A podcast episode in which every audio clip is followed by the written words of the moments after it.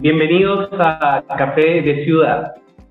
Este es un espacio de conversación y discusión de contenidos urbanos que queremos ofrecer a la comunidad que se interese por temáticas del hacer ciudad. Pongo el distingo en hacer ciudad porque nuestro sello es participar activamente como profesionales en el mercado del suelo y mercado inmobiliario no somos ni pretendemos ser un espacio de análisis académico ni teórico al respecto, sino que activamente estamos en el día a día de la ejecución de proyectos en nuestras ciudades.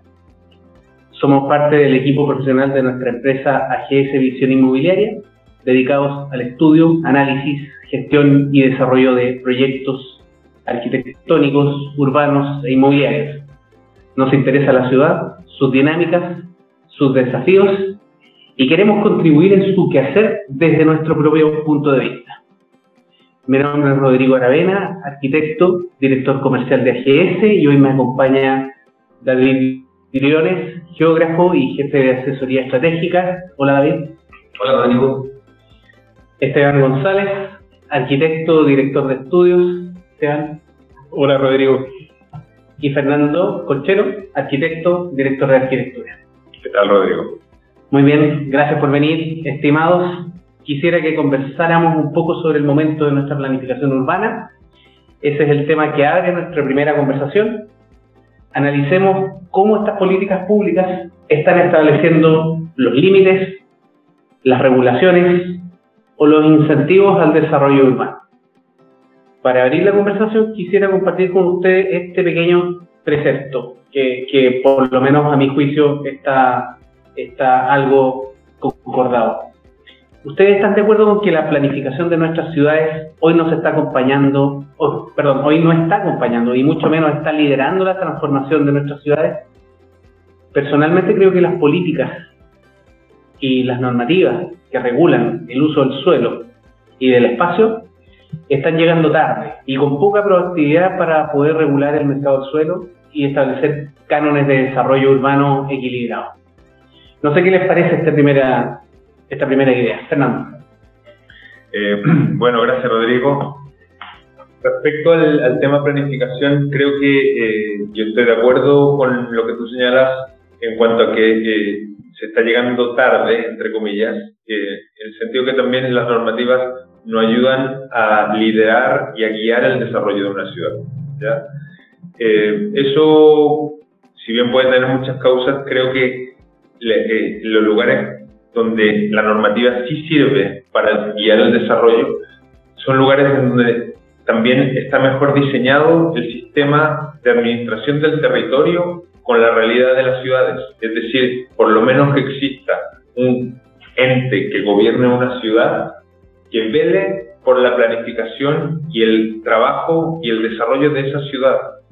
Entonces, nosotros en Chile eh, hemos optado históricamente por la administración comunal del territorio como la que prima, ¿ya? Y, finalmente, desde la escala de la comuna, si empezamos a sumar comunas, no existe ninguna autoridad elegida hasta llegar al presidente de la República, con la excepción reciente de los gobernadores regionales, ¿cierto? Que ahí podemos hablar un poco de eso.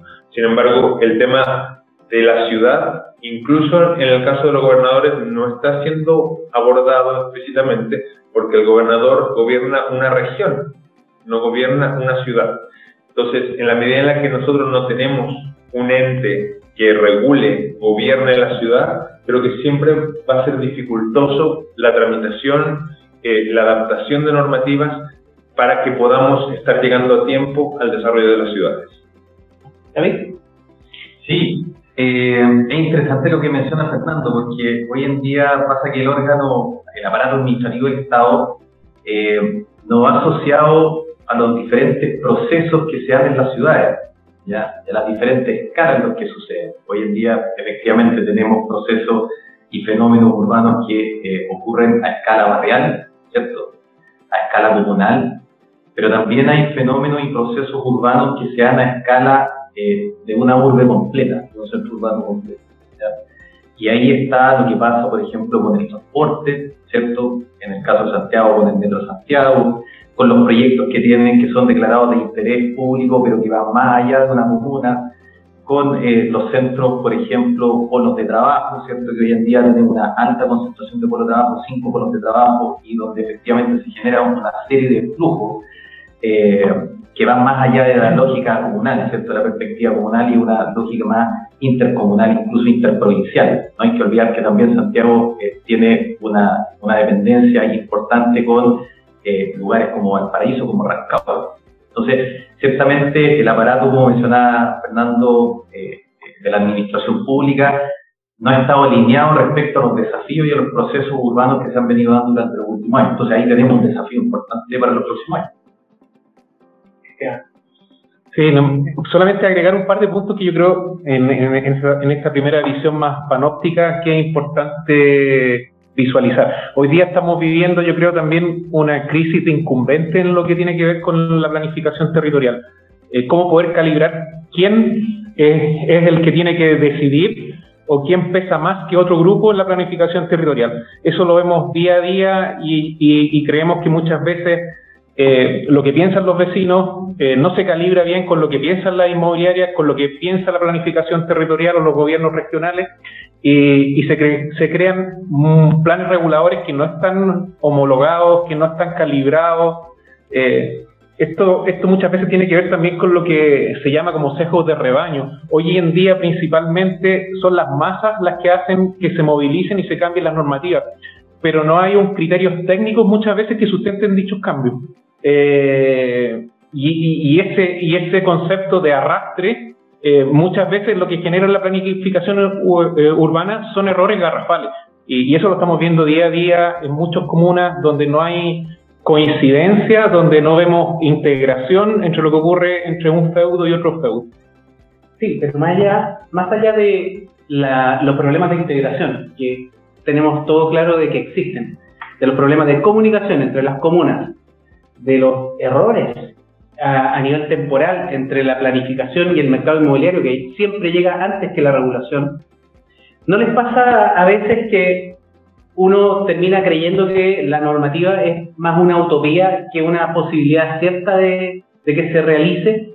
Cuando estaba comentando David respecto a los centros laborales, me acordaba de la planificación urbana que se ha hecho con respecto a los subcentros cuántos subcentros podemos distinguir en la historia hacia atrás, desde el eh, PRIS del 60 de parroquia, el PRM del 94 que determinó subcentros y hoy día los vemos y prácticamente hay muy pocos que coinciden con la situación que realmente sucedió. Entonces, me pasa que la planificación urbana siempre tiene un dejo de utopía, de creer de que eh, a través del el análisis y la prelocalización o la predefinición de cómo va a ser la ciudad, terminamos creyendo de que vamos a acertar y pocas veces acertamos. Estoy pensando, por ejemplo, en lo que sucede hoy día en la ciudad de la pandemia, donde los restaurantes donde quisimos que se colocaran restaurantes no son así, porque están entrando muy fuertemente las zonas de dark kitchen, es decir, donde se cocina hoy en día no es donde se planificó dónde se iba a cocinar, y prácticamente las cocinas están desperdigadas en el territorio. Lo mismo está pasando con los centros laborales, ¿Dónde se, ¿Dónde se trabaja realmente hoy día? Está absolutamente disperso el trabajo. Y por último, ¿dónde se hace la operación logística? Se han abierto muchas zonas de desarrollo logístico, desarrollo industrial, e incluso tienen alojada la actividad empresarial dentro. Este, esta, estos espacios híbridos que son entre bodegas y oficinas. Por lo tanto, anteriormente pensamos que las zonas empresariales estaban en una zona de, de la ciudad que hoy día están siendo híbridas entre zonas habitacionales, bodegas, empresariales, etc. Está un poco disociada la planificación urbana de lo que realmente pasa. No sé si comparten conmigo esa, esa idea.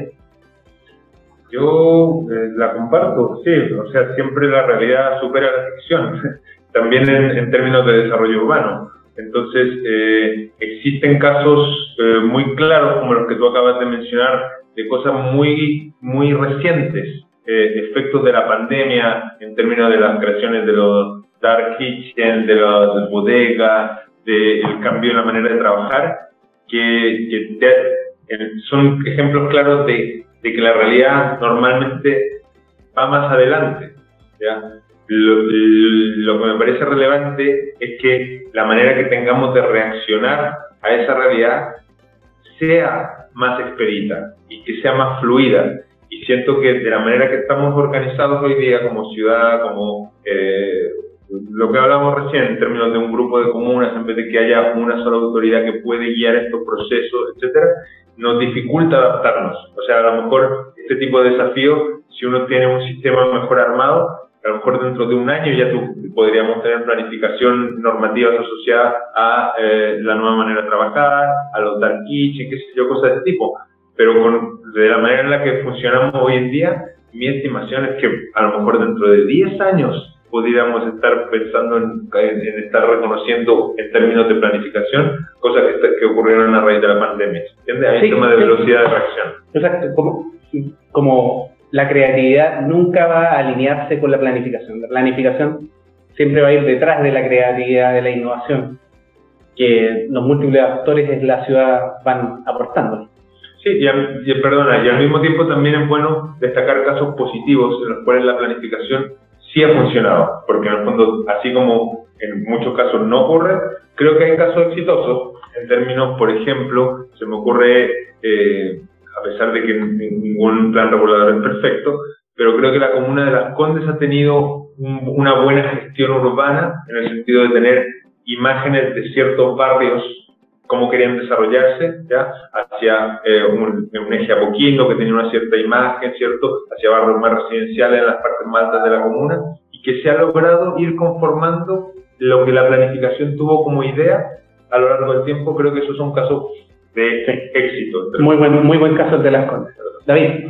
Sí, es interesante también lo que dice Fernando respecto a la reactividad, ¿cierto? Aquí estamos hablando de plazo. En general, los planes reguladores comunales eh, se aprueban entre 4 o 6 años, se promulgan. Entonces es un periodo bastante extenso donde efectivamente se genera que cuando un instrumento de planificación territorial es promulgado, eh, la realidad es muy difícil en el fondo alinearlo respecto a ese instrumento de planificación territorial, o sea, siempre va atrás. ¿Para qué decir los planes reguladores metropolitanos, los intercomunales, que tienen un desfase muy mayor, ¿cierto? Por sobre 10 años. Y por otro lado, vemos en los últimos años una cierta reactividad, ¿cierto? de, los organismos comunales, eh, generando cierto tipo de modificaciones que son más reactivas respecto a fenómenos sociales que se generan, ¿ya?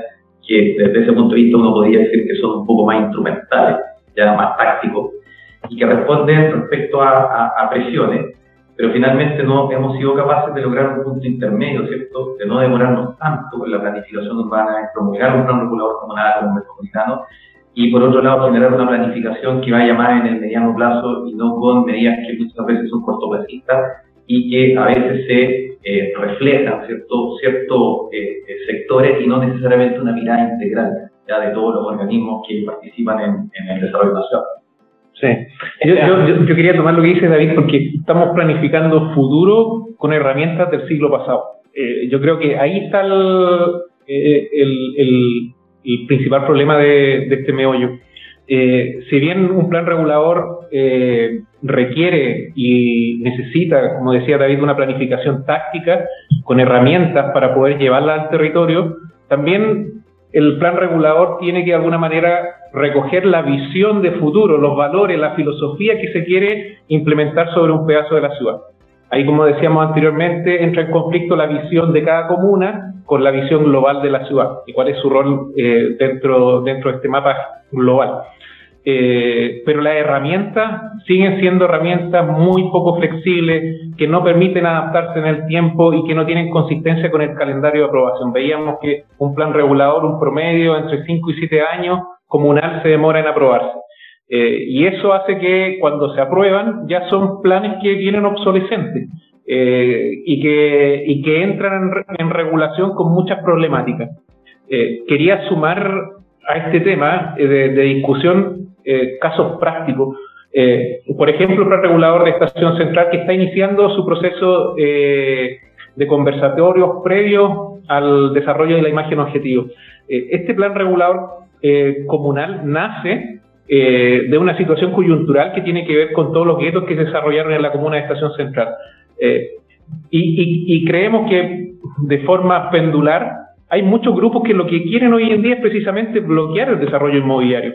Eh, y, si uno quisiera y lo que necesitamos, y muchas de nuestras comunas necesitan, es precisamente buscar el equilibrio, el balance, eh, cómo buscar esa ecuación en la cual se genere buena ciudad, se incentive el desarrollo inmobiliario.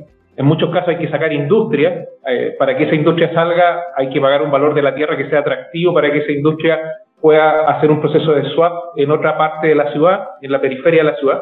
Eh, y con una normativa de equilibrio, una normativa que permite sea equilibrada, eh, que permita que actores del mercado se interesen por gestionar, desarrollar, invertir, correr riesgo y desarrollar un proyecto inmobiliario, eh, versus eh, el inmovilismo muchas veces que hay algunos grupos de interés que están llevando hoy día a que muchos sectores centrales de las ciudades no se puedan desarrollar. Me parece. Ahora, yo estaba también dándole una vuelta a que nos dedicamos frecuentemente hablar de lo que está planificado, las ciudades, pero también cómo le damos una vuelta a lo que es no ciudad, a lo que está fuera de la planificación, que muchas veces están partícipes, y las personas que allí lo habitan están partícipes de la ciudad, como aquellos que estamos dentro de los sectores que están planificados. Me refiero específicamente, por ejemplo, a todas aquellas personas que hoy viven en parcelas, en zonas agrícolas, fuera de las ciudades, fuera de lo planificado, y que son tan actores urbanos como los que estamos dentro. ¿Cómo abordar esas situaciones me parece un tremendo problema y desafío al mismo tiempo? No sé si tienen alguna opinión al respecto. Fernando. Yo creo que sí, eh, creo que es eh, desafiante la pregunta a raíz precisamente de lo que ocurrió con el trabajo durante la pandemia, ¿cierto? Porque al haberse abierto la posibilidad de teletrabajar, este modo de vida al que tú haces referencia, que viene existiendo en nuestras ciudades desde hace hartos años, pero ahora se va a potenciar más todavía, ¿cierto? Porque existe una posibilidad real de poder relocalizarse en una parcela, en una, playa, en un campo y seguir trabajando en Santiago, ¿cierto? O incluso con otros países, o sea, la ubicación geográfica ha perdido relevancia en términos de poder ejercer mi trabajo desde un cierto lugar u otro.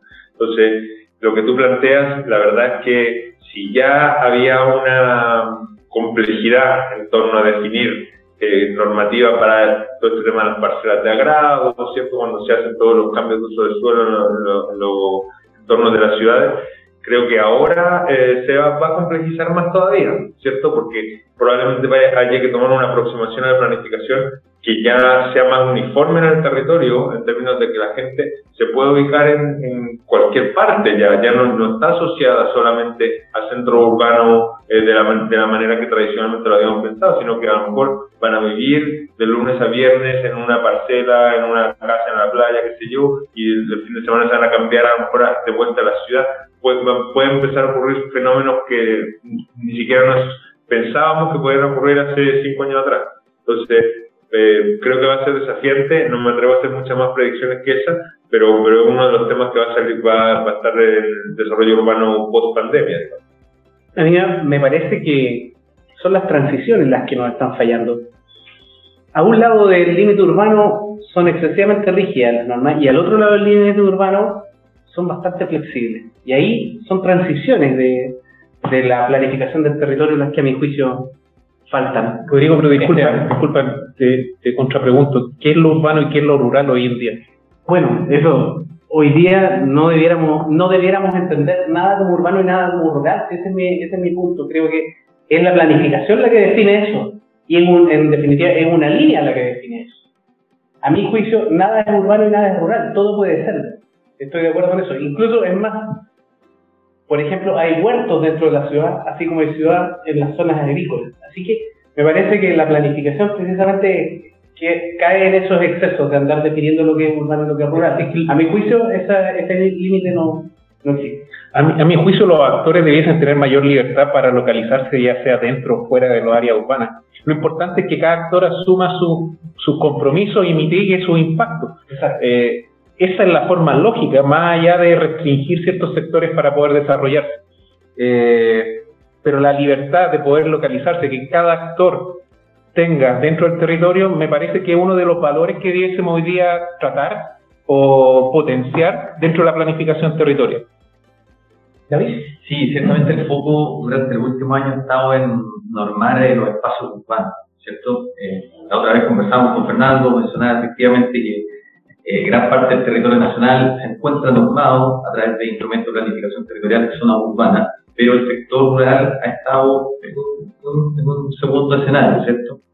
Eh, no obstante, hoy en día hay fenómenos muy interesantes y muy atingentes, como por ejemplo eh, estos límites urbanos que son difusos, ya por ejemplo en Puerto Vara, en Valdía, etcétera, los proyectos de parcelación de segunda vivienda, primera vivienda eh, o de sectores más aspiracionales se empiezan a, a, ubicar en sectores limítrofes ¿cierto? al espacio urbano y ahí se empieza a generar una mixtura, ¿cierto? una, una pequeña, en el fondo, eh, traslade respecto al sector rural. Entonces, ¿cómo planificamos eso? ¿Cómo vemos el tema del agua? ¿Cómo vemos el tema de los planes de manejo? ¿Cómo en el fondo regulamos, somos capaces de regular ese tipo de desarrollo que también son válidos y que responden a otro tipo de estilos de vida, eh, a otro tipo de aspiraciones de las personas, de vida en entornos más naturales, eh, respecto a lo que es el teletrabajo, etc. O sea, es un desafío ciertamente cómo enfrentamos la zona rural. Me parece. Cambiando el foco, quiero saber si alguno de ustedes tiene algún tema dentro de sus apuntes, que les veo bastantes, que quieran lanzar a la mesa. Eh, no, interesante, uno de los temas que más me cautiva dentro de la ciudad es todo lo, todo lo que tiene que ver con el reciclaje industrial.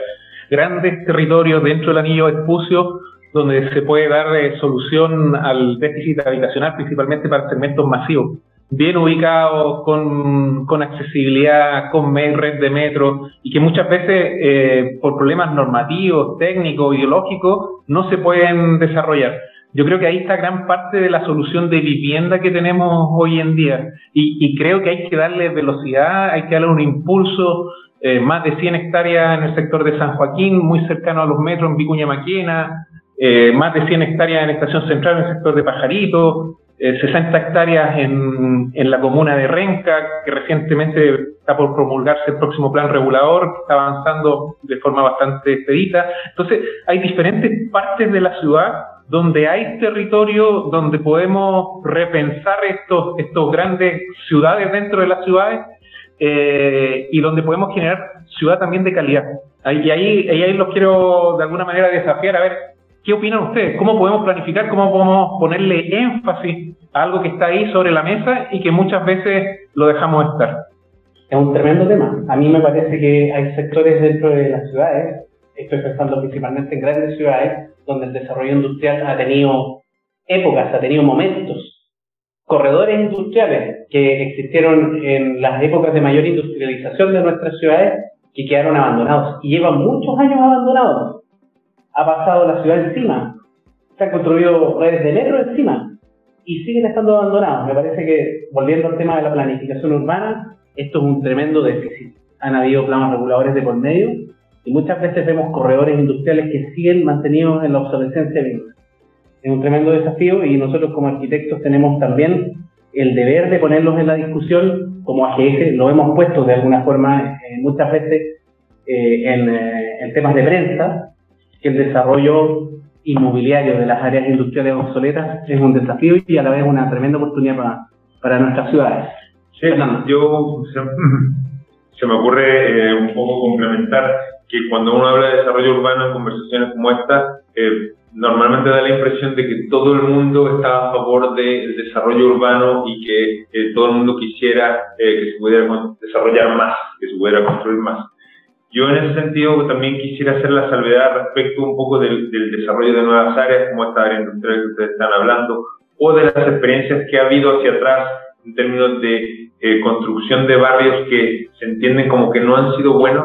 Creo que también es bueno en, en las conversaciones sobre desarrollo urbano aclarar que no siempre más desarrollo es mejor y también decir que es necesario tener normativa. O sea, parte de lo que ha desprestigiado el desarrollo urbano, creo yo, en los últimos años, tiene que ver con territorios que tenían normativas que eran demasiado permisivas, cuando había alturas libres, densidades libres, y siguen existiendo hasta el día de hoy vigentes muchas zonas de la ciudad de Santiago, eh, zonas que tienen altura y densidad libre, que son precisamente el territorio que está listo para que se genere un nuevo conflicto urbano, porque son, son zonas que no tienen una idea clara respecto del, desde el plan regulador de cómo quisieran que fuera. Por lo tanto, al liberar altura, liberar densidad, terminan construyendo ese edificios que son sumamente masivos, que tienen una cantidad de impactos tremenda. Por lo tanto, tan malo como una regulación demasiado permisiva, perdón, demasiado eh, restrictiva, es una, una regulación demasiado libre. Es tan malo lo uno como lo otro. Absolutamente. David. Sí, eh, bueno, el tema normativo, ciertamente, la, norma, ¿cierto? Propuesta es un desafío desde el punto de vista de, que hay que lograr ese equilibrio, ¿cierto? Eh, hoy en día tenemos tremendos déficits, ¿ya? déficit en términos de vivienda, de equipamiento, de servicio, no tenemos disponibilidad de suelo, y el tema es que efectivamente los nacionales por ejemplo, con los terrenos industriales, hay 600 hectáreas de terrenos industriales dentro del anillo perico posibles de ser compartida. Pero ¿qué norma le vamos a, a entonces, ahí finalmente es un desafío desde el punto de vista de equilibrar, ¿cierto? Normas que nos permitan eh, dar solución a estos déficits, generar en el fondo vivienda, vivienda de integración social, vivienda de mercado, vivienda para diferentes segmentos. Eh, y desde ese punto de vista es importante la participación, ¿cierto?, de todos los actores para poder definir esas normativas, ¿ya? Me parece. Bueno, podemos seguir conversando durante mucho más rato estos temas que de verdad nos apasionan y nos parecen muy entretenidos de, abordar. Pero creo que es el momento de cerrar este primer capítulo. Agradezco mucho la participación de ustedes, David, Esteban, Fernando. Muchas gracias. Y gracias a quienes nos escuchan. Que estén muy bien. Gracias, Rodrigo. Hasta la próxima.